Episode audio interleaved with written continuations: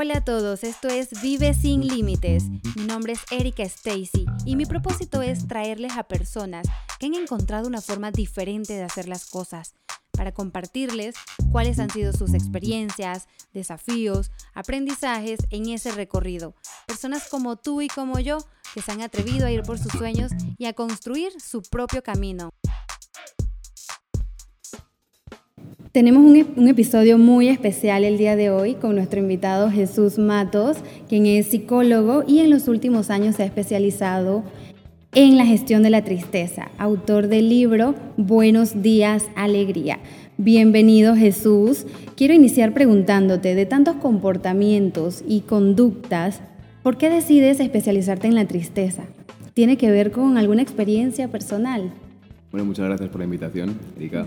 Eh, es un placer estar aquí. Y sí, sí tiene que ver con una experiencia.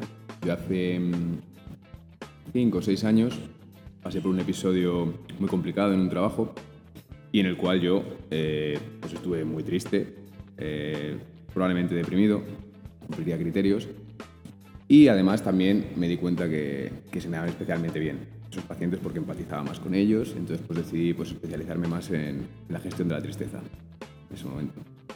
Me parece buenísimo. Y de, esta experiencia, ¿tuviste que pasar algún proceso para entender para ti y luego poder enseñar a los demás? ¿Cómo fue ese proceso? Sí, la verdad es que fue curioso porque yo conocía el proceso a nivel académico, ¿no? es decir, sabía cómo funcionaba, lo había visto en muchos pacientes muchas veces y de repente me vi a mí mismo en la situación que tenían los pacientes y dije, madre mía, soy psicólogo y estoy deprimido, tengo que hacer algo, ¿no? Y fue bonito, ahora que lo veo con perspectiva, fue bonito el ver cómo pasábamos por esas, por esas etapas que pasaban mis pacientes también y vivirlo en primera persona creo que me dio pues herramientas para poder empatizar con, con las personas con que, los bueno, pacientes. eso es, eso fue, fue bonito. Y algo que, que, muchas veces escucho y me han comentado, no sé si, si conoces al respecto, si hay estudios que indiquen si hay temporadas donde es más común que un sentimiento como la tristeza salga a flor. Por ejemplo, se acercan las festividades de fin de año, Navidad, Año Nuevo. Suele, suele suceder esto de que en esa época las personas se sientan como más tristes que en otras épocas del año. Suele pasar. Y que es verdad que en Centroamérica tenéis menos variación ¿no? de, de horas de luz. Pero en Europa, por ejemplo, eh, cuando llega el otoño y hay menos luz, sí que hay un, un componente asociado de, de, mayor tristeza. ¿no? Es verdad que el sol a todos nos, nos, da energía, nos da alegría y parece que sí que, sí que hay un componente. Luego también están las, tipa, las típicas épocas, no, de, mm, no tanto referenciadas en estudios, pero que sí que yo veo que, que eh, hay más prevalencia, hay más casos de depresión. Por ejemplo, después de vacaciones, ¿no? Es decir, sí. eh, cuando uno pasa tiempo con la familia, normalmente... Regresar a la faena. Regresar y también pasar el tiempo a la familia, ¿no? Es decir, me sí. aguanto muy bien contigo mientras tú estés ocho horas trabajando, yo también, y, y no compartamos demasiado.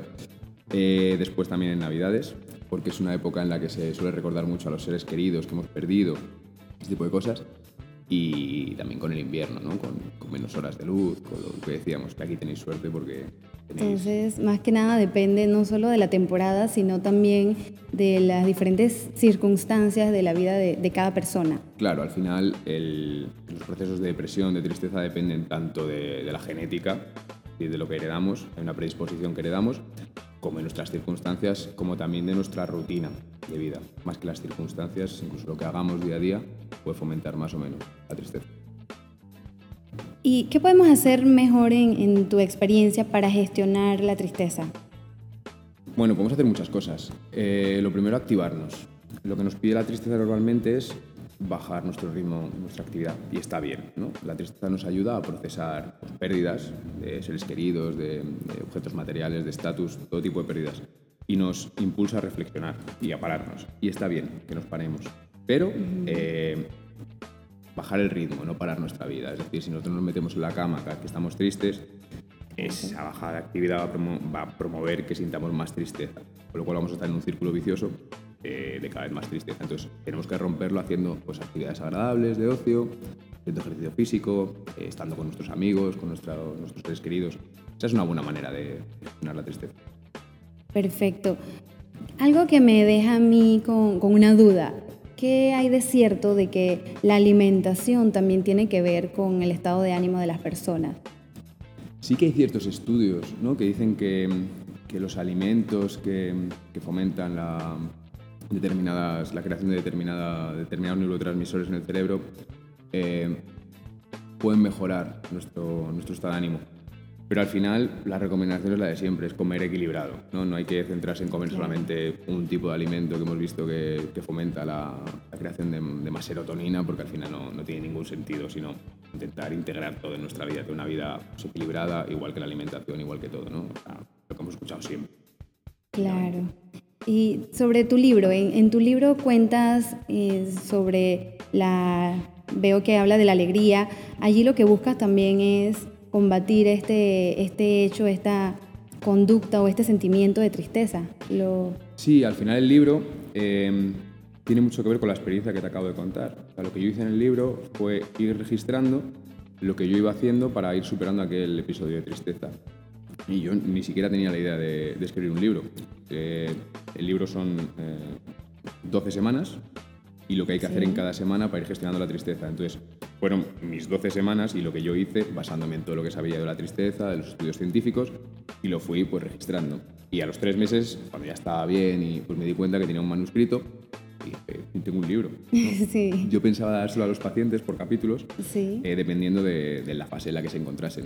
Pero al final, Claro. bueno, lo junté todo y escribí un libro, sin darme cuenta. Buenísimo. Estuvo bien. ¿Y dónde pueden conseguir tu libro, saber más información de lo que tú haces? Cuéntanos dónde pueden eh, leer ya sobre ti o verte en videos. ¿Qué más haces? Bueno, mi, mi web es enequilibriomental.net. El, el libro se llama Buenos días, alegría. Y, bueno, está en Amazon. En mi web también tienes enlaces para, para conseguirlo. Y ahí yo creo que es donde se condensa toda la, toda la información, ¿no? Bueno, las redes sociales y todas estas cosas, pues también me pueden ver. ¿Cuál es tu, tu red social? Yo- ¿Cómo te pueden encontrar Lo que más utilizo es, es Facebook Ok. y es en equilibrio mental. Guay. en Equilibrio Mental? Eso es. Perfecto, ya saben, en Equilibrio Mental pueden encontrar toda la información que Jesús comparte. Gracias Jesús por estar acá con nosotros, muchísimas gracias, la verdad que es un agrado estar compartiendo aquí contigo. Muchísimas gracias a ti, Erika.